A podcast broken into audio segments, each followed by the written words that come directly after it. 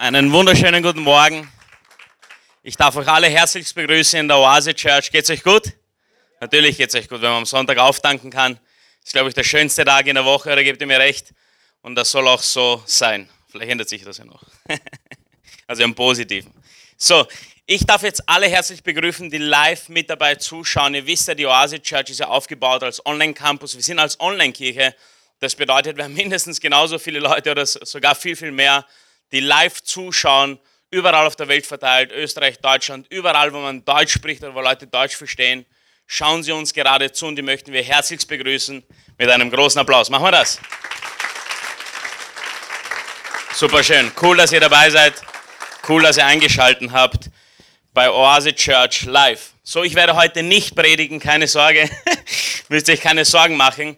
Bevor wir die heutige Botschaft hören, darf ich heute mit euch die heutige Passage durchlesen. Wer war schon dabei? Wisst ihr das Thema? Leute, religiöse Leute ruinieren alles. Wer war bei den letzten fünf Mal schon hier dabei? Live vor Ort oder live dabei? Es ist wirklich ein begeisterndes Thema. Und wie ihr wisst, haben wir aus dem Lukas-Evangelium, Kapitel 15, das wir immer wieder gemeinsam vorlesen.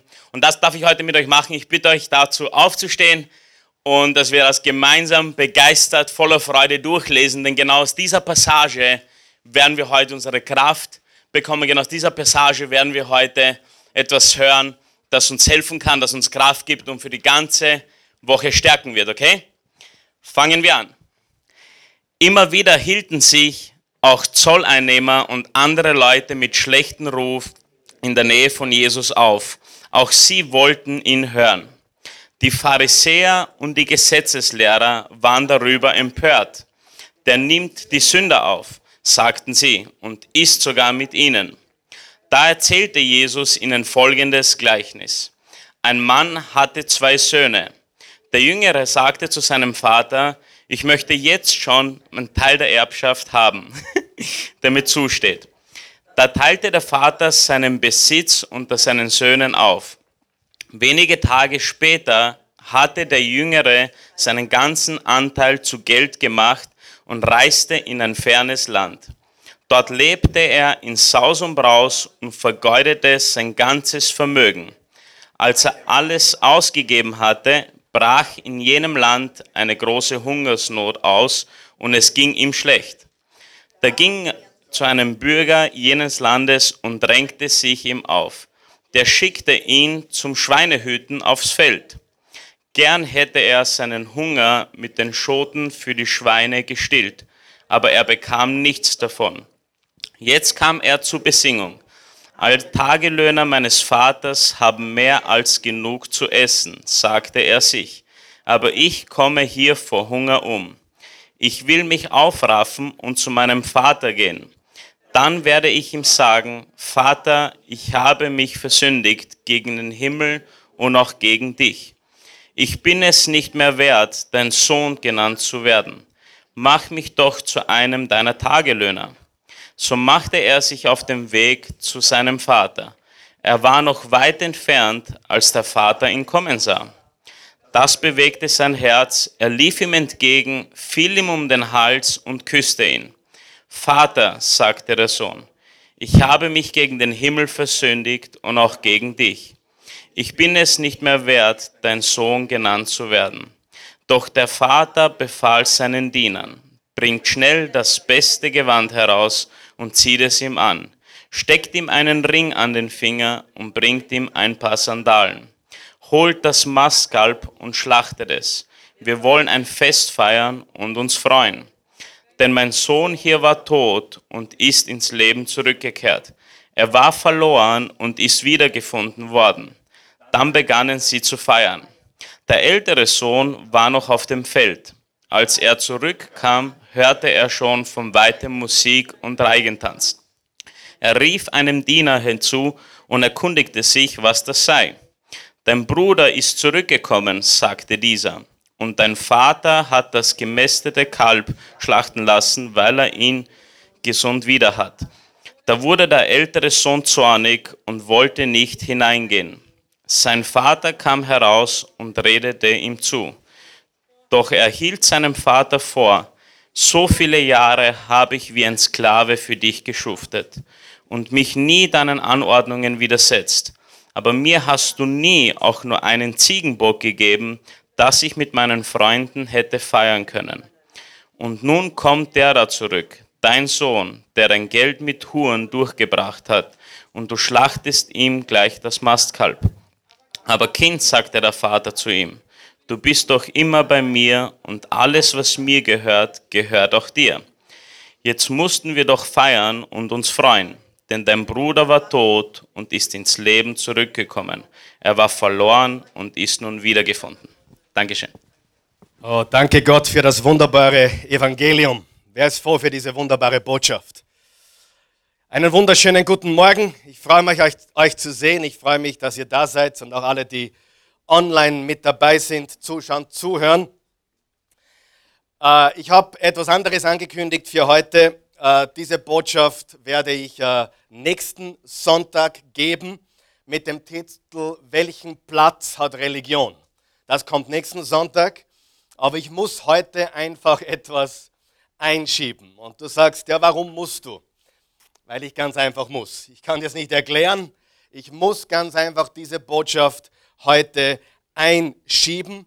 Und dann in zwei Wochen starten wir eine ganz neue Serie. Und das Thema werden wir dann nächsten Sonntag spätestens bekannt geben. Der Titel der heutigen Botschaft lautet die lästige, die lästige Liebe Gottes. Die lästige Liebe Gottes. Übrigens, bevor ich über die lästige Liebe Gottes spreche, möchte ich euch sagen, ich liebe, was ich tue. Ich liebe, du kannst dir gar nicht vorstellen, wie sehr ich liebe, was ich tue. Und wir haben es zurückgerechnet, wir haben es genau ausgerechnet. Ich habe es genau ausgerechnet. Vor zwei Monaten genau habe ich meine tausendste Sonntagsbotschaft gehalten. Vor zwei Monaten meine tausendste, meine tausendste Sonntagsbotschaft. Ich sag dir was, wenn du das noch tausendmal nicht kannst, musst du aufhören. Äh, vielleicht kann ich es eh nicht, aber ich sag nur, ja. Aber wenn du das noch tausendmal nicht ein bisschen kannst, dann solltest du dir einen anderen Job suchen. Wäre es meiner Meinung. Ja, nach tausendmal sollte man ein bisschen was können. Äh, ich liebe es, wenn ich sehe, wie, wie Menschenleben verändert werden, wie Menschen transformiert werden. Und äh, ich sehe da gerade, äh, das tue ich normalerweise nicht. Thomas, bist du da? Bist es du?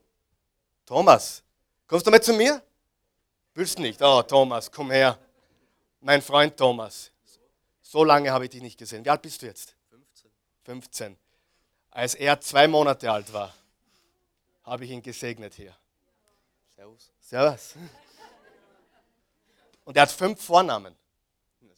Wie heißen deine fünf Vornamen? Thomas, René, Karl, Michael, Walter. Wie? Noch einmal. Karl. Noch einmal. Thomas. Thomas, René, Karl, Michael, Walter. Karl, was? Karl, Michael. Michael. Ja. Okay. ja. Super. Ich freue mich, dass du da bist. Ja, ich mich auch. Super. Und äh, ich glaube, du bist jetzt Onkel geworden, oder? Gratuliere euch. Super, dass ihr da seid heute Morgen. Geben wir den Müllauer Kindern einen Applaus. Super. Super, dass ihr da seid. 15 Jahre. Ich habe damals nachfragen äh, müssen, wie heißt du wirklich? Äh, und ja, ja, er heißt so. Und äh, es war eine wunderbare, wunderbare Segnung. Wir sind dann essen gefahren, war herrlich. Wer glaubt, dass Gott gut ist? Und Gott einen Plan hat und uns immer wieder auch nach Hause führen möchte. Und das ist eine wunderbare Sache. Heute die lästige Liebe Gottes. Und äh, meine Kinder sind schuld für diese Botschaft. Wir wissen, wir haben sechs Kinder und der, der Samson, der Jüngste, der ist relativ einfach. Wenn ich ihm sage, hast du den Daddy lieb, sagt er, ja. Und äh, er, er, liebt mich, er sagt mir dann, ich, ich habe dich lieb, I love you. Und das ist meistens komplett problemlos. Ja? Gabriel und Raphael, äh, wenn ich sage, I love you, ich habe hab euch richtig lieb, kriege ich äh, irgendein komisches äh, Teenager-Verhalten. Ähm, ja, und, äh, aber das komische Grinsen auf dem Gesicht verratet mir, obwohl es ihnen lästig ist, wer kann sich identifizieren damit, obwohl es ihnen lästig ist, ähm, verratet ihr Grinser mir, dass sie es eigentlich auffressen. Und dann habe ich noch den Gideon. Gideon ist ein Typ, der hin und wieder launisch ist. Und zwar jedes Mal, wenn es um Hausaufgaben geht. Aber ich kann ihm keinen Vorwurf machen, ganz ehrlich gesagt. Aber wenn es um Hausaufgaben geht oder Zusammenräumen geht, Gideon ist unansprechbar. Und er ist jetzt in der dritten Klasse und äh, dann sage ich, Gideon, egal wie du drauf bist, egal wie mies deine Einstellung gerade ist, Daddy loves you. Und hin und wieder, wenn er ganz gut drauf ist, sagt er, das weiß ich schon. Warum, warum musst du mir das immer sagen?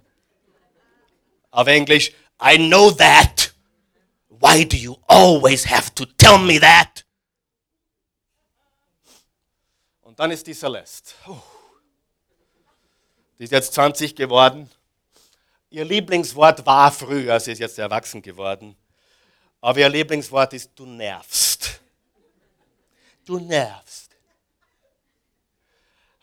Hast du Daddy lieb? Ja, du nervst. Und äh, wir, wir sehen also da, dass die Menschen auf diese Art von Liebe nicht immer richtig reagieren. Sie finden es komisch. Und auch ich muss sagen, das ist ein komischer Titel heute.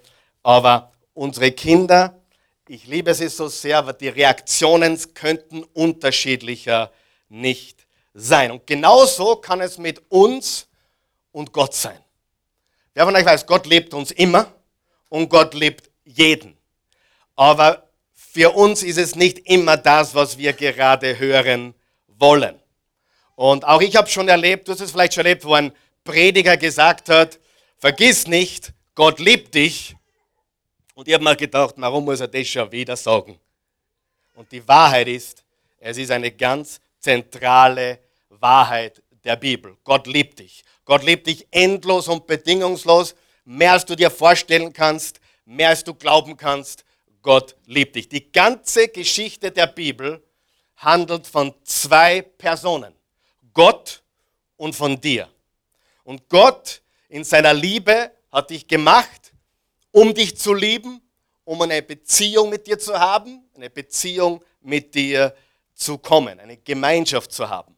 Und das war von Anfang an so. Von Genesis ganz am Anfang war es so, dass Gott eine Gemeinschaft mit dem Menschen suchte. Und Adam und Eva haben sich mehr wie Teenager verhalten, wie wie kleine Kinder. Sie meine kleinen Kinder, die freuen sich, wenn ich mit ihnen spiele. Sie freuen sich, wenn ich mit ihnen spreche. Sie freuen sich, wenn ich Zeit mit ihnen habe. Meine großen Kinder verstecken sich, wenn ich nach Hause komme. Uncool. Ja, was machst du hier? Das Leben ist schön. Ich weiß, dass du mich lieb hast, aber ich will alles, was du hast. Aber ohne dich. Das kommt mir vor wie manche Christen. Ich will alles, was Gott zu bieten hat. Aber dafür brauche ich dich nicht. Wer von euch kennt solche Christen? I want Sex, Drugs and Rock and Roll und Kunst und Spaß und alles, was es gibt. Danke, dass du das alles gemacht hast, aber dich brauche ich dazu nicht. Das ist wie, wenn das Kind sagt, gib mir die Autoschlüssel, aber bitte bleib zu Hause. Ja? Lass mich was unternehmen mit deinem Geld, aber bleib du daheim. Und viele Menschen haben so eine Einstellung, so wie Adam und Eva es hatten. Und das dass Gott eine Gemeinschaft mit uns haben möchte, dass Gott uns, uns liebt, dass er für uns ist. Du sagst, das klingt so gut. Das klingt zu gut, um wahr zu sein. Und die Wahrheit ist, es klingt wirklich zu gut, um wahr zu sein, aber es ist die absolute Wahrheit. Die Gnade Gottes ist unlogisch. Die Gnade Gottes ist unfair. Die Gnade Gottes ist komplett für Menschen unverständlich. Und aus diesem Grund haben wir ja das Problem. Das klingt zu gut. Diese Genesis-Geschichte, das klingt zu gut, um wahr zu sein. Das muss jemand erfunden haben. Danke für diesen Einwand. Es gibt tatsächlich Menschen, kluge Menschen, viele von ihnen leben hier in Wien, die sagen, diese Geschichte kann nicht wahr sein, das muss jemand erfunden haben, das ist äh, nicht richtig. Das Problem damit ist, dass eine Geschichte wie die Geschichte der Bibel von Menschen nicht erfunden wird. Wenn du Geschichte studiert hast, diese Leute tun gescheit, tun gebildet, na, wer weiß, ob das wahr ist und wer weiß, was die Leute alles erfunden haben. Die Wahrheit ist, dass die Bibelgeschichte eine Art von Geschichte ist, die nicht erfunden wird. Wenn du die ganze Geschichte studierst, und ich habe in der Schule nicht aufgepasst, wir haben gelernt über die griechische Mythologie. Wer hat das auch gelernt? Wir haben über die ägyptische Mythologie gelernt, über die babylonische Mythologie gelernt. Und in allen Mythologien, in all diesen Glaubensformen oder Religionen, die haben alle eines gemeinsam. Sie klingen alle komplett anders wie die Bibel. Alle. Du findest keine andere Geschichte wie die der Bibel. Keine. Keine einzige. Weil Menschen damals in der Antike solche Geschichten nie erfunden hätten. Könnte es sein, dass es einfach die Wahrheit ist? Und dass es einfach so aufgeschrieben wurde, wie es war? Sieh, wenn du die Mythologien studierst, kommst du drauf, griechisch, ägyptisch, babylonisch, da waren immer meistens viele Götter und die waren meistens schlecht drauf. Die waren meistens missgünstig, haben, sich, haben meistens Kriege gegeneinander geführt. In der babylonischen Mythologie zum Beispiel haben sich zwei Götter zerfetzt. So ist die Welt entstanden, angeblich. Jetzt hör mir gut zu. So ist die Welt entstanden, laut babylonischer Mythologie. Zwei Götter haben sich zerfetzt. Einer hat gewonnen. Und der gewonnen hat, hat die Leiche in zwei Teile gerissen und aus der, einem Teil der Leiche des anderen Gottes hat er die Erde gemacht und aus dem anderen hat er den Himmel gemacht. Und mit dem Blut hat er Sklaven kreiert, Menschen. Wer von euch glaubt, das ist eine weit hergeholte Theorie. Und ich, ich, du brauchst mir nichts glauben, wirklich nicht. Ich ermutige dich sogar, mir nichts zu glauben. Ich freue mich, wenn Menschen hinterfragen, wenn sie es selbst studieren, wenn sie selber, hoffentlich gebe ich den Anstoß, aber studiere alle Religionen der Welt. Und überall findest du einen zornigen Gott. Ja oder nein? In jeder. Ohne Ausnahme. In jeder. Und ich bin mit hundertprozentiger Überzeugung heute hier, dass eine Geschichte wie die Geschichte der Bibel von Menschen nicht erfunden wird. Schon gar nicht damals. Das hätte niemand erfunden. Es hätte auch niemand erfunden, dass Gott Mensch wurde, als Baby auf die Welt kommt. Die Leute haben ganz andere Vorstellungen. Gott durchbricht den Himmel und kommt herunter mit Donner und reitet auf einem, äh, keine Ahnung, einem irgendwas. Das ist ganz anders wie in jeder anderen Geschichte. Du findest keine andere Geschichte wie die der Bibel. Unser Gott. Und dieses Hinterfragen, äh, wann ist es vielleicht erfunden? Das, die Leute glauben wirklich, sie sind intelligent. Aber in Wirklichkeit zeugt es von einer Unwissenheit, einer Unkenntnis, einer Ignoranz. Weil wenn du darüber nachdenkst, dann weißt du, sowas, was in der Bibel steht, erfindet kein Mensch. Kein Mensch würde über seinen eigenen Ehebruch schreiben. Und König David schreibt ausführlich darüber, was ihm widerfahren ist. Kein Mensch schreibt sowas und veröffentlicht es dann noch. Aber die Bibel ist ehrlich, wahrhaftig das Wort Gottes. Einfach aufgeschrieben, wie es ist. Sieh, was alle anderen Religionen gemeinsam haben, ist, sie haben sich ihren Gott gemacht. Wer weiß, dass das stimmt? Und das tun Menschen heute immer noch. Ich habe einen sehr guten Bekannten, einen sehr guten Freund, würde ich sogar sagen, der ist nicht christlich gläubig, aber er glaubt an Gott. Und wenn du ihn nach seinem Gott fragst, dann bekommst du eine eigene persönliche Kreatur. Und so wie er seinen Gott beschreibt, habe ich es noch nie gehört. Das heißt, er hat sich seine eigene Religion gemacht. Gibt es solche Menschen? Auf der ganzen Welt. Du glaubst, es gibt drei Religionen? Es gibt vielleicht Milliarden, weil jeder hat schon eigenes Vorstellung von Gott. Und ich möchte dir sagen, Die Bibel ist Gottes Wort. Es ist so und wurde einfach so aufgeschrieben, wie es passiert ist. Und warum lesen wir Lukas 15 immer wieder und immer wieder und immer wieder? Weil mir in die letzten fünf Wochen klar geworden ist, das ist nicht eine Geschichte der Bibel, das ist die Geschichte der Bibel. Wenn du mich fragen würdest, Karl Michael, gib mir einen Vers, der die ganze Bibel zusammenfasst, Johannes 3, Vers 16. So sehr hat Gott die Welt geliebt, dass es einen einzigen Sohn gab, damit jeder, der an ihn glaubt, nicht verloren geht, sondern ewiges Leben habe.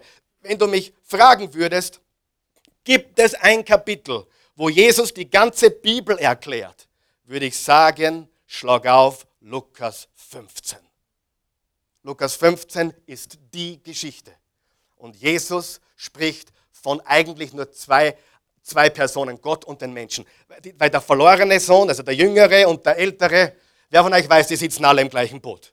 Daher ist es nur Gott und der Mensch. Gott will den Menschen lieben und der Mensch kapiert es nicht. Und Gott will den Menschen noch mehr lieben und er kapiert es immer noch nicht. Weißt du, warum die Bibel so lange ist? Weil Gott nicht aufgibt. Weil wenn Gott aufgegeben hätte, hätte er gesagt, ich bin die Liebe, ich schaffe jetzt den Menschen, der lehnt mich ab, Ende. Wer von euch weiß, er hat nicht aufgegeben. Deswegen ist das Alte Testament so lang. Und deswegen sagt er, okay, probier es nochmal. Weißt du, wenn mein Sohn, der Gideon, sagte, ich, ich habe dich nicht mehr lieb, ich, ich hasse dich, Papa, und, und er, er ist so böse und, und schlagt auf mich ein, sage ich, Gideon, ist das alles, was du machen kannst? Gefallen tut mir das nicht, aber ich bin groß genug, ich halte es aus. Wer weiß, ich halte es aus. Ich halte es aus. Und Gott haltet es auch aus. Und solange der Mensch ihn mit Füßen tritt, seine Gnade ist noch länger. Je größer die Sünde, umso größer die Gnade. Der Grund, warum die Bibel so lange ist. Und dann die, die, die äh, Erlösungstat Jesus kam mit seinem Tod und seinem Begräbnis und seiner Auferstehung, ist, weil er so lange, lange Geduld hat walten lassen. Und seine Geduld und seine Gnade ist neu jeden Morgen. Halleluja. Und das ist das wunderbare Evangelium. Also schau dir jede Religion an. Du kannst sie mit der Bibel nicht vergleichen. Interessanterweise kannst du alle anderen Religionen relativ gut vergleichen, richtig? Die haben alle sehr viel gemeinsam und immer einem Gott, den man zufriedenstellen muss. Wer hat so einen Vater gehabt vielleicht? Na, hoffentlich ist er gut drauf, hoffentlich ist er schlecht drauf. Oh, oh auf Eierschalen tanzen. Wer weiß, was ich meine? Und so wird Gott porträtiert in den meisten oder eigentlich allen Religionen. Ist er wach? Schläft er? Äh, ist er grantig? Ist er gut drauf? Ist er ansprechbar? Ist er nicht ansprechbar? Also ich bin ein irdischer Vater und ich weiß, meine Kinder denken sich das machen wir sicher. Kann ich ihn jetzt stören oder nicht? Aber Gott ist anders. Und jede Religion, du kannst sie alle vergleichen. Die passen alle zusammen.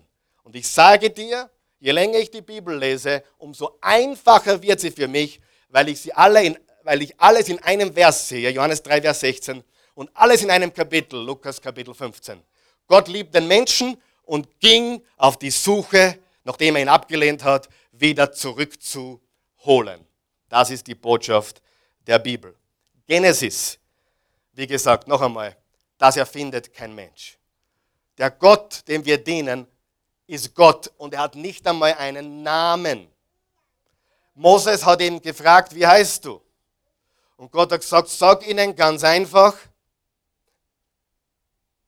ich bin. Im Gegensatz zu allen anderen, die nicht sind. Warum hat Gott gesagt, ich bin? Weil andere Götter Erfindungen von Menschen sind. Wie gesagt, die Geschichte der Bibel klingt ganz anders. Er schuf uns, um uns zu lieben. Adam und Eva versteckten sich. Wie gesagt, meine kleinen Kinder warten auf mich. Meine großen Kinder verschwinden, wenn ich komme. Nicht immer, aber häufig ist mir das aufgefallen. Aber wer von euch weiß, es gibt auch für Teenager Hoffnung. Wer ist dafür, dass wir sie leben lassen? Lasst sie leben, die Teenager. Irgendwann einmal geben sie uns Enkelkinder.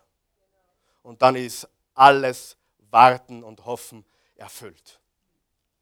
Und die Enkelkinder werden dann alles übertreffen. Ja, Adele. Die Adele ist froh, dass sie ihre Kinder nicht umgebracht hat. Weil die Enkelkinder sind einfach, die sind einfach all das Leiden wert, oder? Gib mir Hoffnung, Adele, bitte. Ist, ja, ja, gib mir Hoffnung. Ja. Wenn du dann Enkelkinder hast, dann gehe ich davon aus, äh, alle Hoffnung wunderbar. Und dann fragt man sich, also, ich habe gehört, dass manche Omas und Opas sich die Frage stellen, äh, wie, wie kann es sein, dass wir das einzig perfekte, wunderbare Baby in der Familie haben? Und warum hat die Intelligenz eine Generation übersprungen? Das höre ich von Großeltern überall. Enkelkinder sind Gottes Geschenk dafür, dass du die Teenager nicht umbringst. Spaß beiseite. Einige schauen mich schon religiös an. Oh, das passt aber nicht in eine Kirche. Okay. Spaß muss sein, oder? Aber wir haben weil Teenager sind ein bisschen anders wie die kleinen Kinder. Und für die, die kleine Kinder haben, keine Sorge, nur warten, es kommen Teenager. Aber ich sage dir, sie ändern sich auch wieder.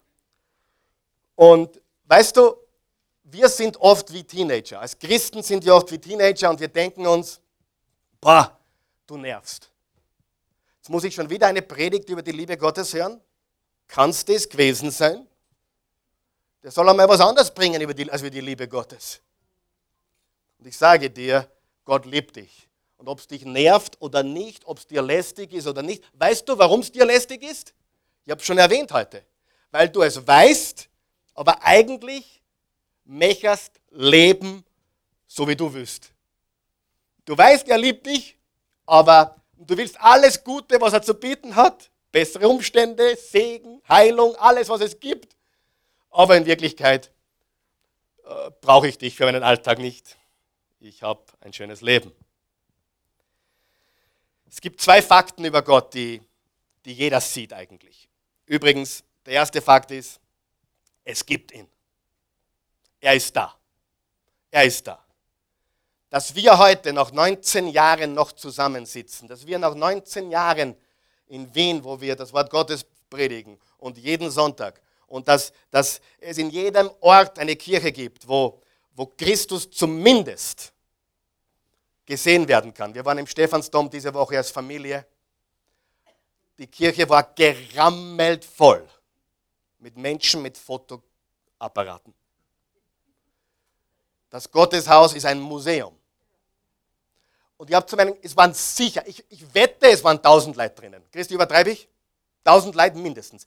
Gerammelt voll. Und wir sind, äh, wir haben Familienzeit gehabt, wir haben der Celeste Geburtstag gefeiert, downtown, wir waren mit der, mit der Celeste essen, die 20 geworden ist diese Woche. Und äh, die Prinzessin, sie ist wieder die Prinzessin, fast, nicht ganz, aber fast, in einem guten Weg. Das Teenageralter endgültig zu verlassen. Halleluja. Und dann gingen wir vom Schwedenplatz Richtung, Richtung Stephansplatz und wir haben gesagt, schauen wir rein. Und ich habe zu meinen Kindern gesagt, ich zeige euch jetzt im Stephansdom mein stilles Örtchen. Und ich meine nicht die Toilette, ich meine das Örtchen, immer wenn ich im ersten Bezirk bin, gehe ich da hinein und bete. Gehst du in die katholische Kirche? Ja, sicher, warum nicht? Und ich, ich habe gesagt, Kinder, ihr werdet jetzt was Interessantes feststellen. Siehst du die ganzen Menschen da? Mit Fotoapparat, mit ihren Handys heraus, äh, natürlich hauptsächlich Asiaten, die sowas, wenn ich, habe mehr Blitzgewitter gesehen als je zuvor. Ich wusste, sie haben nicht mich fotografiert, das war mir klar. Und ich war auf dem Weg zu meinem stillen Plätzchen. Und das verrate ich euch nicht, wo das ist aber es ist leicht zum Finden. Man geht da zurück und da geht man links und auf der rechten Seite ist eine kleine Kapelle, die ist 30 Quadratmeter. Und ich war da einmal mit meinem Freund Edward John drinnen, wir waren beten. Ich war einmal mit meinem Vater drinnen beten und ich war jetzt mit meinen Kindern drinnen und mit der ganzen Family. Und wir waren einfach, den, ich wollte ihnen mein, meinen Ort zeigen. Ich war vielleicht insgesamt zehnmal drinnen. den letzten Jahren. Immer, wenn sie sie ausgeht, ich gehe da vorbei, da gehe ich. Und dieser Ort ist so wunderschön und wehe, ihr klaut in mir.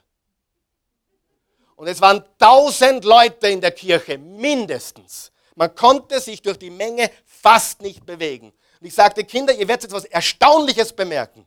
Wir gehen jetzt in den schönsten, ruhigsten Platz der ganzen Kirche. Ein Kruzifix hängt da, ein paar Stühle sind da und eine, eine Bank zum Knien hängt da, wo ich mich auch gelegentlich niederknie. Ihr werdet es erstaunlich, wir waren noch nicht drinnen, ich habe ich hab nur gesagt, ihr werdet es erstaunlich jetzt erzählen. Ihr seht da draußen über 1000 Leute, wir werden jetzt die einzigen sein, die da drinnen sind. Ich war noch nie da drinnen, wo ich nicht alleine gewesen bin. Ein wunderbarer Ort zum Beten. Also priceless. Unglaublich. Wenn du den Platz finden würdest, würdest du mir ihn klauen. Wer von euch weiß, die Menschen sind so beschäftigt. Sie beschäftigen sich mit, mit Fotos machen, mit, mit gelebt werden, mit, mit äh, gedacht werden. Die leben ja nicht mehr, die werden gelebt. Sie denken ja nicht mehr, sie werden gedacht. Und der, der wirklich Gott suchen will, der findet den Ort. Richtig? Frage, könnte jeder der Tausend in diesen Ort gehen? Ja oder nein? Und das ist jetzt nicht, ich sage jetzt nicht, dass Gott dort wohnt. Ja, bitte nicht falsch verstehen. Es ist nur eine Metapher, zu sagen, die Masse ist beschäftigt mit Fotomachen. Die Masse ist beschäftigt mit Museum anschauen. Mass sind das klasse Statuen und Dinge. Und jeder könnte reingehen in diese 30 Quadratmeter Räumlichkeit, die wunderschön ist. Und ich war jedes Mal noch alleine. Ist Gott da? Ja oder nein? Ist Gott hier? Ist Gott bei dir zu Hause? Ist Gott überall? Ja. Aber weißt du was? Er ist unsichtbar. Übrigens, über 90 Prozent der Menschen glauben, dass Gott da ist. Sie haben vielleicht ein falsches Bild von Gott. Aber 90 Prozent der Welt, 90 Prozent der Menschen, die je gelebt haben, weit über 90 Prozent, glauben, dass Gott da ist. Nur wenige, die zu gescheit sind und zu viel nachdenken, von denen viele in Europa leben. Weil wir sind zu gescheit.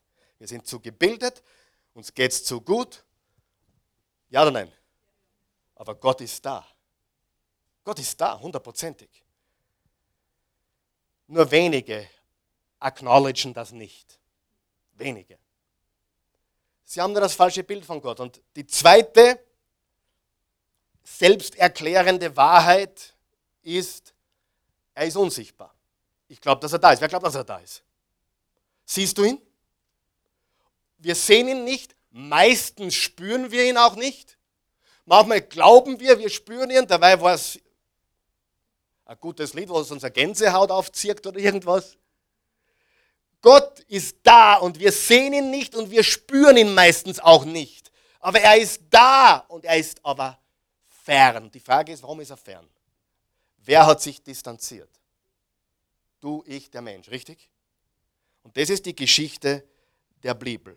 Alle Religionen, alle, außer der christliche Glaube, der aber leider auch manchmal zur Religion gemacht wird und total verkehrt wird. Alle Religionen der Welt erklären die Distanz Gottes damit, dass er zornig ist. Ich sage das noch einmal. Die Religionen der Welt erklären Gottes Distanz damit, dass wir ihm wurscht sind und dass er böse und zornig ist. Das ist Religion, ja oder nein? Wer von euch weiß, dass viele Christen das auch glauben? Ich habe ihn enttäuscht. Nein, du hast ihn nicht enttäuscht. Und er hat sich auch nicht entfernt. Wer hat sich entfernt? Hast dich du schon mal entfernt? Wer sieht sich im verlorenen Sohn selbst? Und zwar immer wieder. Äh, du hast eine super Phase, Bibel lesen, beten, es läuft super, die, die Nähe Gottes und dann hast du wieder mal eine spinnende Phase. Kennt es jemand? Oh mein Gott. Richtig, ja oder nein? Das heißt, eigentlich leben wir den verlorenen Sohn hin und wieder, manche mehr, manche weniger, richtig? Oh, die verlorene Tochter. Der, verlorene Sohn ist nicht eine Geschichte, die uns betrifft. Das ist unsere Geschichte. Die betrifft uns nicht nur. Jesus sagt uns, was unsere Geschichte ist. Entweder wir sind in der Phase des Verlorenen oder in der Phase des älteren Bruders. Aber in irgendeiner Phase dazwischen befinden wir uns. Aber Religion erklärt die Distanz Gottes. Er ist zornig und er ist nicht interessiert und er ist böse. Das ist die religiöse Erklärung der Distanz Gottes. Macht das einen Sinn? Ja oder nein? Danke für eine aufmerksame Stimme. Die Bibel ist anders. Das Problem ist, Gott ist nicht böse auf irgendjemanden. Die Menschen sind böse auf ihn. Hast du schon mal Menschen getroffen, die böse auf Gott sind? Hör dir manche Atheisten an. Die sagen, es gibt keinen Gott, aber dann hassen sie ihn. Das ist hochlogisch.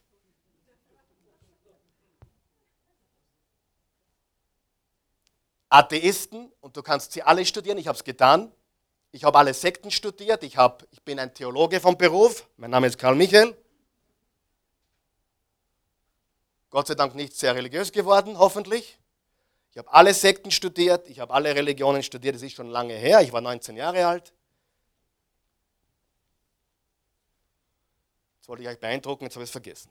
So ist es. Man sollte nie versuchen zu beeindrucken. Ähm, alle Religionen, alle Sekten, alle christlichen Sekten, alle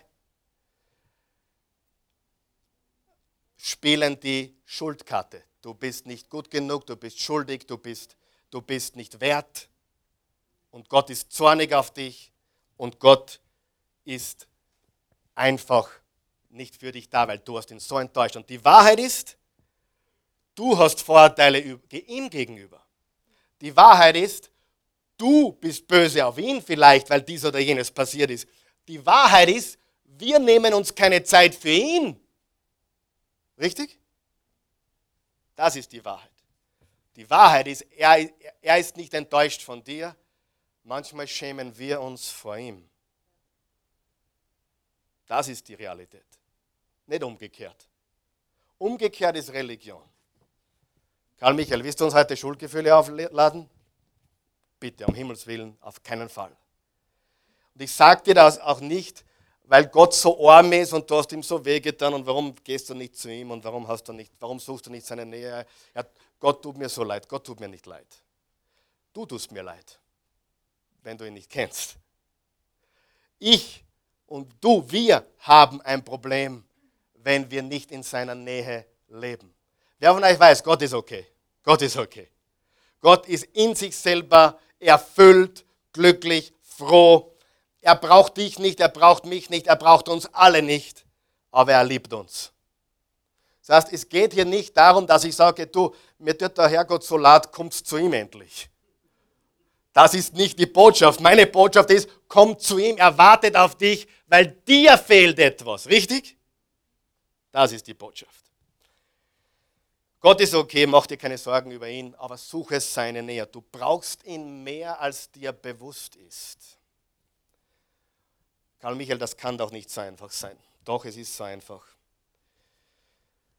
Ich habe neulich einen Artikel gelesen über Sozialwissenschaften. Und die Sozialwissenschaften, Gesellschaftswissenschaften haben mittlerweile eines bewiesen, was, was man nicht mehr bestreiten kann. Wenn der Vater fehlt, geht es der Gesellschaft schlecht. Ihr könnt jetzt eine Meinung haben, was ihr wollt, das ist bewiesen. Wenn in einer Familie der Vater abwesend ist, missbräuchlich ist oder nachlässig ist oder Wurstigkeit ist, wenn der Vater fehlt oder die Beziehung zum Vater nicht in Ordnung ist, dann bist du nicht in Ordnung. Glaube mir, ich weiß, wovon ich spreche. Hundertprozentig ist die Vater, sie haben das bewiesen, das ist unumstritten. fehlt der Vater gesellschaftlich, fehlen die männlichen Väterfiguren, die, die gottliebenden Väterfiguren in unserer Gesellschaft, geht unsere Gesellschaft den Bach hinunter. Wer kann das glauben? Es ist die Wahrheit. Das gleiche gilt für die lokale Familie. Die Mama ist super, aber sie kann den Vater nie ersetzen. Wer von euch weiß, wir brauchen beides. Und ich kann dir sagen, ich habe es gesehen und gesehen und gesehen und gesehen und gesehen und gesehen und gesehen und gesehen und gesehen und gesehen. Wenn ich mit Menschen zu tun habe, wo ich tiefgründige Probleme sehe, dann frage ich, wie ist deine Beziehung zu deinem Vater? Und ich kann dir versprechen, in, in so gut wie allen Fällen ist die Vaterbeziehung gestört. Na, was mache ich jetzt, wenn mit meinem Vater nichts mehr geht? Ist er tot oder da geht nichts mehr? Er will mich nicht? Schließ Frieden. Send Liebe, sende Segen. Schneid ab, wenn es sein muss. Geh zum Grab, wenn es sein muss und sag, ich vergebe dir alles. Schließe Frieden. Du kannst Menschen nicht verändern, oder? Aber wenn die Vaterbeziehung kaputt ist, ist deine Beziehung kaputt. Und wenn du nicht aufpasst, wirst du übertragen zu deinen Kindern. Und das wird sich übertragen auf die nächste Generation. Denn Vater braucht das Land. Das war mein zweites oder drittes Buch, was ich geschrieben habe. Es ist vergriffen mittlerweile. Wir haben alle Kopien verkauft. Wir werden es jetzt, der Matthias, der ist nicht da, aber ich werde den Matthias morgen sogar fragen, neues Design zu machen. Wir gehen neuen Druck, wir werden es ein bisschen revidieren. Das ist zehn Jahre her. Ich weiß ja gar nicht mehr, was drinsteht. Gestern kam jemand zu mir beim Vortrag, du Karl Michael, ich kenne deine CDs auswendig. Welche meinst du? Ja, die Grünen. Die hast du für 17 Jahre aufgenommen. Sag du, du warst garantiert mehr drüber, was da drauf ist, als ich. Ich habe sie zehn Jahre nicht mehr gehört. Sag, ja, ja, ich kann sie auswendig. Wenn du mir ausfallst, dann komm ich.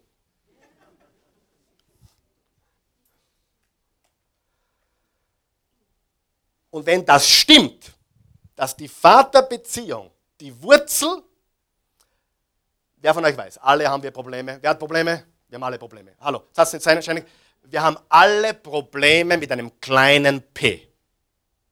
Aber das große Problem mit dem großen P ist eine Wurzel, richtig? Und das ist rein irdisch betrachtet, gesellschaftlich betrachtet, der Niedergang unserer Gesellschaft ist die Abwesenheit, die Missbräuchlichkeit der Väter. Der liebende Vater. Und wenn das stimmt auf unserer Ebene, wer von euch glaubt, stimmt, stimmt auf geistlicher Ebene, ist die Vater-Gott-Beziehung geschädigt, haben wir eine distante, kaputte Beziehung zu Gott, geht es unserem Land, unserer Gesellschaft schlecht. Ja oder nein? Das erklärt alles.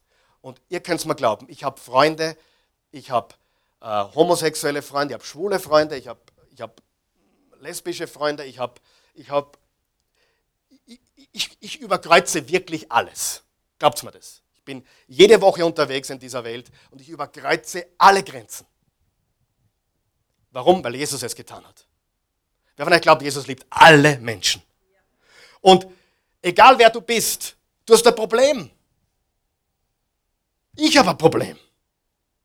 Aber es gibt ein Problem mit einem großen P. Und das ist die Beziehung zu Gott. Und wenn du keinen Vater hast und nie gehabt hast, dann sage ich dir was. Gott ist ein Vater, der ganz anders ist. Und wenn du mit ihm eine Beziehung eingehst, dann hilft er dir auch, die Beziehung zu deinem irdischen Vater zu lösen, wie es sich gehört. Der kann gestorben sein, wie gesagt, der kann noch leben und nicht wollen, sich nicht verändern, whatever. Das ist nicht dein Problem. Dein Problem ist deine Haltung deinem Vater gegenüber. Ja oder nein? Und wenn, noch einmal, ich, ich, ich, ich bleibe auf diesem, es ist okay, wenn ich da noch ein bisschen reiten bleibe. Wem hilft das heute?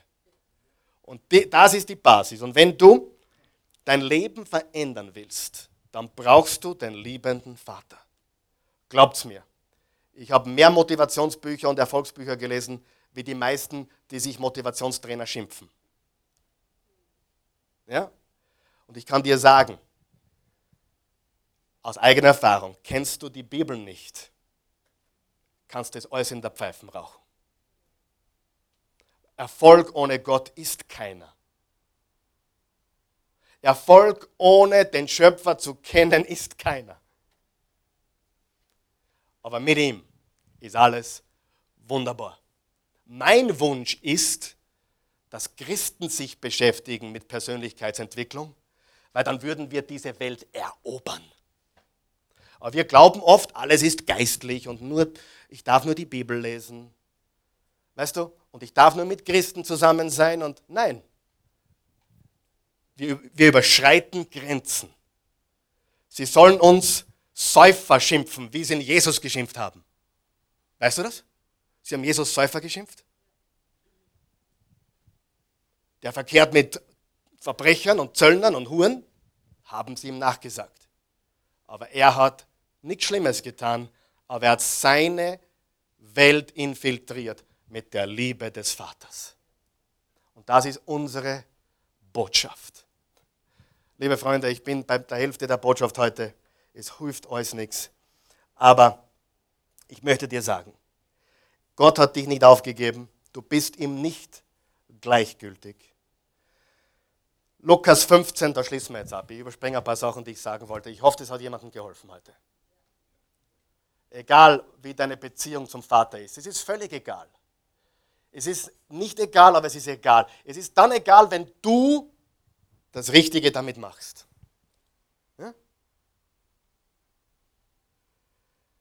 Der jüngere Sohn, der verlorene Sohn, der jüngere Sohn, der Eugen hat gelesen, hat mir ein bisschen Arbeit abgenommen. Ist im Prinzip zu seinem Vater gegangen und gesagt, du Vater, ganz ehrlich, sagen wir mal ganz ehrlich, ich warte eh nur, bis du stirbst. Stell, stell das Bild, sagen wir mal ganz ehrlich, ich warte eigentlich nur, bis du stirbst. Und wenn du stirbst, weiß ich eines hundertprozentig. Ich übernehme da nicht. Ich gehe weit weg. Könnte man nicht jetzt schon abrechnen? Ich, ich weiß, das bedeutet, dann bist du so gut wie tot, aber können wir so tun, als ob, ja? Ich übertreibe nicht. Du musst die Geschichte genau lesen. Und Vater sagt, naja, will, gefallen tut mir das nicht, aber wenn du willst, ich will dir nichts in den Wege stehen. Viel Spaß, hab Glück. Der jüngere Sohn sagt, naja Vater, das bedeutet dann, leb wohl. Das ist es wohl gewesen. Und er zieht in die Welt, das ist wahrscheinlich ein 18-, 19-jähriger Junge, um die Welt zu erobern, um, um, um alles zu tun, was die Welt zu bieten hat. Und in Wirklichkeit ähm, sagt er, ich will, was du hast, aber ich will dich nicht. Viele Menschen leben so. Bis ihm, bis ihm das Geld ausgeht. Dann sagt die Bibel, er landet bei den Schweinen. Und er war so hungrig, dass er sogar das Schweinefutter gegessen hätte. Steht in der Bibel. Und dann steht, er kommt zu sich. Darf ich dir was verraten? Du bist genauso und ich bin genauso wie der verlorene Sohn. Die Frage ist nur, ob das Geld schon ausgegangen ist. Und ich meine nicht dieses Geld. Geld ist eine Metapher für das, was du gerne auslebst. Wer von euch weiß, Sex wird alt? Wer von euch weiß, Geld wird alt? Einige wissen das noch nicht, okay? Aber aber ein, wer von euch weiß, es wird, das neueste Auto wird alt. Und irgendwann geht dir das Geld aus. Mit anderen Worten, dir geht die Freude an dem aus. Dir, dir geht das, was du dir erhofft hast, ist nicht da. Und er überlegt sich eine Strategie. Er sagt, mein Vater wird mich nicht zurücknehmen. er wird mich nicht zurücknehmen als Sohn. Die Brücke habe ich abgebrannt, das geht nicht mehr. Aber ich frage ihn, ob ich als Knecht, weil, ist es interessant, er, er, zieht von, er zieht von der Farm weg, vom Hof weg und er landet bei den Schweinen auf einem anderen Hof. Und jetzt denkt er sich, aber der Hof von meinem Vater ist hundertmal schöner. Und er geht nach Hause und er überlegt sich diese Worte. Vater, ich habe gegen dich und den Himmel, ich habe gegen den Himmel und gegen dich gesündigt. Ich bin es nicht mehr wert, dein Sohn genannt zu werden. Vater, ich habe gegen dich und den Himmel gesündigt. Ich bin es nicht mehr wert, dein Sohn genannt zu werden. Die Bibel sagt, auf dem Weg nach Hause bereitet er seine Speech vor. Und er wiederholt diese Rede ständig. Vater, ich habe gegen den Himmel und gegen dich gesündigt, ich bin nicht mehr wert, dein Sohn zu heißen. Dann kommt er schon in die Nähe und dann steht, er sah, der Vater sah ihn von ferne. Das kann nur ein Vater oder eine Mutter. Das, niemand anderer hätte ihn erkannt. Aber wer von euch weiß, Eltern erkennen ihre Kinder. Egal, wo sie gewesen sind. Wer weiß das? Die Bibel sagt, er sah ihn von ferne und er tat das Undenkbare, was ein Patriarch nie getan hätte. Er nimmt sein Kittel in die Hand und rennt.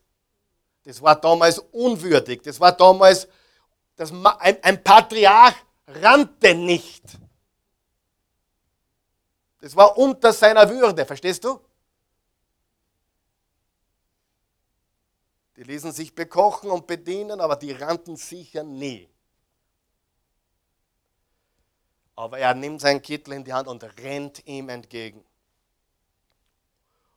Und er fiel ihn um den Hals und der Sohn beginnt zu reden. Seine, seine vorgeplante Rede. Ich habe gegen dich und den Himmel gesündigt. Ich bin nicht mehr wert, dein Sohn zu sein.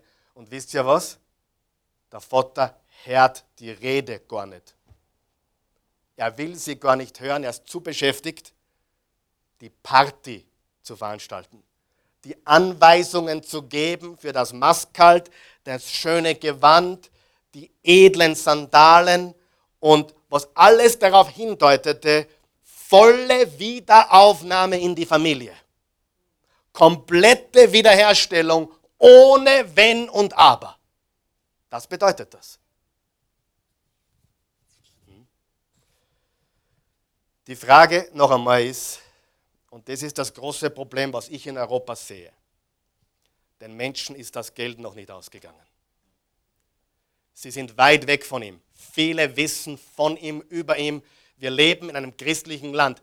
Aber den Menschen ist das Geld noch nicht ausgegangen. Sie haben noch viel zu viel Spaß mit ihrem Sex, Drugs und Rock'n'Roll. Sie haben noch viel zu viel Selbstgenügsamkeit und Selbstgerechtigkeit. Es geht ihnen noch viel zu gut. Aber darf ich fragen, Wem ist, wem ist schon mal ausgegangen? Wo sind meine Ehrlichen hier?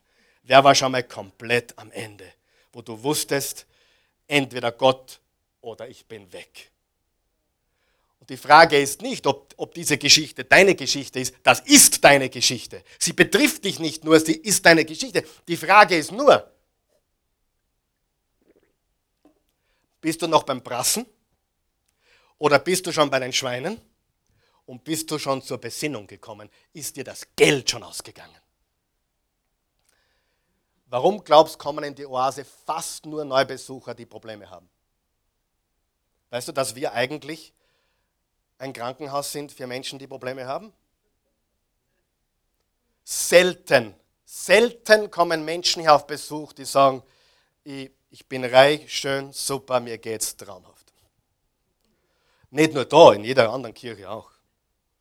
Und einige hier wissen ganz genau, du bist nur hier gelandet, weil du eine Not hattest. Natürlich gibt es auch Menschen, die wissen, mir geht es gut und ich will Gott immer dankbar sein und ich, ich, ich äh, also ich komme nicht, weil, weil, ich, weil mir das Geld ausgegangen ist. Ich komme auch nicht, weil ich am Ende bin. Ich bin da, weil ich Gott liebe. Richtig? Aber die meisten Menschen kommen zur Besinnung, wenn ihnen alles ausgegangen ist. Ja oder nein? Und das ist deine Geschichte. Das ist unsere Geschichte. Und das Geld ausgehen kann bedeuten, irgendeine Katastrophe, irgendein ein, ein persönliches Dilemma. Es kann alles sein, was uns zur Besinnung bringt. Und in Europa ist leider das das Problem. Steve Jobs sagt euch was, oder? Steve Jobs war, also ich will, ich will, ich will nicht verurteilen, aber ich glaube, er würde mir selbst recht geben. Der war kein besonders guter Mensch. Er hat die Welt verändert. Ich weiß nicht, ob uns das gut getan hat, ja oder nein, keine Ahnung. Wenn ich so in der U-Bahn unterwegs bin oder im Flugzeug oder irgendwo und ich sehe Menschen und ich beobachte mich, wir schauen alle auf das gleiche Ding. Beobachte einmal. Niemand schaut mehr irgendjemand ins Gesicht. Ja, nein, ja? Alle. Ja, der Mann hat Geschichte geschrieben. Er hat die Welt absolut verändert. Aber ich glaube, er hat sogar selber erkannt, er war kein guter Mensch. Und wenn du seine letzte Rede hörst, die er am Sterbebett von sich gegeben hat, muss man fast annehmen, dass er die Kurve gekriegt hat. Muss man fast. Ich weiß es nicht, was in seinem Herzen vorging und warum er das gesagt hat, aber unterm Strich hat er gesagt, mir ist alles ausgegangen. Mir ist das Geld ausgegangen. Ich habe Milliarden, aber mir ist das Geld ausgegangen. Ich habe die fettesten Konten. Ich war Lebzeiten ein mehr oder weniger gieriger Mensch, habe nicht einmal meine Tochter ordentlich versorgt. Aber jetzt schaue ich die Maschinen an, sagt er, und ich schaue dem gewissen Tod ins Angesicht. Und mein Reichtum ist nichts. Er sagte sogar, mein Leben war nichts. Was bringt das alles? Faktum ist, Erfolg, Erfolg, Erfolg, Erfolg ohne Gott ist nichts. Ich habe vergessen, wer es gesagt hat, aber es ist die Wahrheit. Alles ohne Jesus ist nichts. Je Jesus ohne nichts ist alles. Alles. Das ist deine Geschichte. Und die Frage ist, ist dir schon mal das Geld ausgegangen? Bist du schon am Ende gewesen? Und bist du zur Besinnung gekommen und zurückgelaufen? Und Freunde, du sagst, warum erzählst du uns das heute? Das weiß ich eh alles. Darum nenne ich sie die lästige Liebe Gottes. Ich werde nicht müde darüber zu predigen, weil ich sage meinen Kindern jeden, jeden Tag, ich liebe dich. I love you, I love you, Gideon. Weiß ich eh schon, sag mir das nicht immer. Ich liebe dich trotzdem. Es ist lästig, aber es ist die Wahrheit. Wer will trotzdem hören von der Liebe Gottes? Absolut. Und ja, lass uns aufstehen.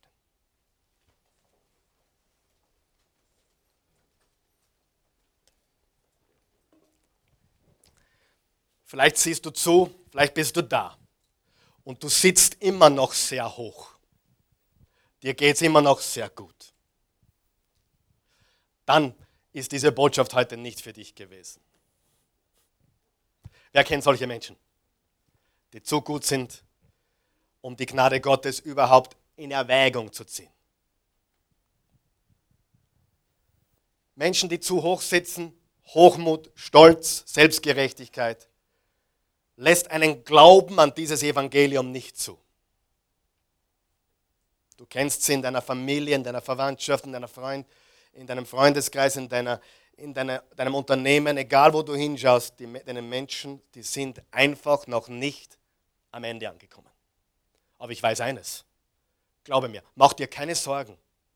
Mach dir keine Sorgen über diesen überheblichen Typen oder diese arrogante Person. Mach dir keine Sorgen. Glaub mir eines, sie fallen alle. Alle. Steve Jobs liest die Geschichte, wenn du heute zum ersten Mal davon gehört hast, google diese Geschichte, da gibt es eine eigene Story, wo er die letzte, sein letztes Testament eigentlich an die Welt gibt, von dem, was er vom Leben weitergeben will. Lies es. Wer kennt diese Geschichte? Wer hat sie schon mal gelesen? Tragisch. Aber oder auch wieder gut, weil er vielleicht bei seinem Schöpfer angekommen ist. Weißt du, dass Steve Jobs sich vom Glauben abgewandt hat in jungen Jahren? Weißt du warum? Wer weiß warum? Er sagt selbst in jungen Jahren, hat er ehrliche Fragen zum Glauben gehabt. Und Christen haben ihm dumme Antworten gegeben. Wer von euch weiß, manchmal geben Christen dumme Antworten. Vielleicht sogar wirklich blöde Antworten. Jemand hat eine ehrliche Frage und du sagst, du brauchst Jesus. Also wenn, du, wenn der Mensch halbwegs was im Schädel hat, dann dreht er sich um und geht davon, richtig? Und Steve Jobs schreibt, und dieser Artikel findest du auch irgendwo, Steve Jobs schreibt, dass er in jungen Jahren dem, der Religion, er sagt Religion dazu, aber er meint den Glauben. Er, er hat sich der Religion, dem Glauben abgewandt, weil er auf ehrliche Fragen als junger Mensch keine gescheiten Antworten gekriegt hat. Wer von euch weiß, es gibt keine blöden Fragen. Hallo? Es gibt keine blöden Fragen. Wenn das Kind was wissen will, beantworte die Frage, wenn du sie weißt. Wenn du sie nicht weißt, sag ich weiß es nicht. Aber ich schaue, dass ich es herausfinde. Aber es gibt keine blöden Fragen. Was passiert in der Schule? Der Hansi zeigt auf vor der Frage, die ist ein bisschen dumm, alle lachen, richtig? Und was noch schlimmer ist, die Lehrerin lacht mit. Was wird passieren? Hansi fragt nie wieder. Hansi fragt nie wieder. Er hat einmal gefragt, eine ehrliche Frage, und die wurde belächelt und er hat nie wieder gefragt. Weißt du, ich bin ein Fragensteller. Ich durchlöchere Menschen. Und Mama, Mama schauen sie mir an, das weißt du nicht? Na, sag mal, was ist das? Ich, ich durchlöchere die Frage. Ich, wenn ich neue Leute, ich bin ein Fragensteller. Warum? Wie lernt man? Karl Michael, wie kannst du das aus einem Bibeltext herausglauben? Fragen stellen. Was meint er damit? Was bedeutet das? Was bedeutet der jüngere Sohn? Was bedeutet der ältere Sohn? Was ist die Botschaft des Vaters? Warum sagt Jesus das? Fragen, Fragen, Fragen. Wenn du antworten willst, musst du Fragen stellen. Äh, ein Kabarettist wurde gefragt, warum bist du so lustig? Wie kriegst du deinen Humor? Was er gesagt hat? Ich frage bei allem, was passiert, was ist da lustig dran? Und was kommt für Antwort? Wer von euch glaubt, was man fragt, kommt? Ja? Und Fragen stellen. Hier darfst du Fragen stellen. Hier darfst du ungläubig sein. Hier darfst du zweifeln. Hier darfst du Angst haben. Hier darfst du schwach sein. Hier darfst du krank sein. Hier darfst du, du darfst sogar dagegen sein. Du darfst sogar sagen, das glaube ich nicht. Du darfst hier alles. Aber bitte denk wenigstens drüber nach. Okay? Ich halte nichts von von Personen, die einfach, ja, er hat gesprochen, das muss die Wahrheit sein. Halleluja, er ist der Pfarrer. Hey, bitte, komm ja nicht so. Überleg dir selber, ob das stimmt, was ich sage. Geh in die Tiefe, verstehst du? Ich erwarte nicht, dass du glaubst, was ich sage. Ich erwarte, dass du das weiterdenkst und dass du zu Gott findest. Halleluja. Danke, Jesus.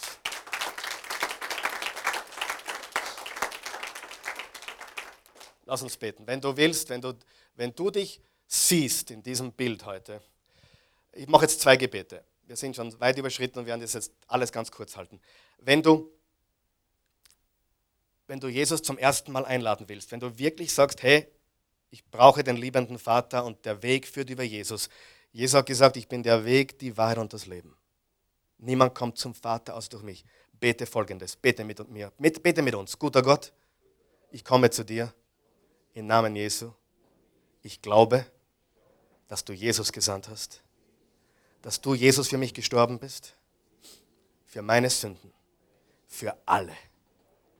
Ich glaube, du bist auferstanden, du lebst, lebe in mir, ich gebe dir mein Leben, ich nehme deins, ich vertraue dir ganz. In Jesu Namen.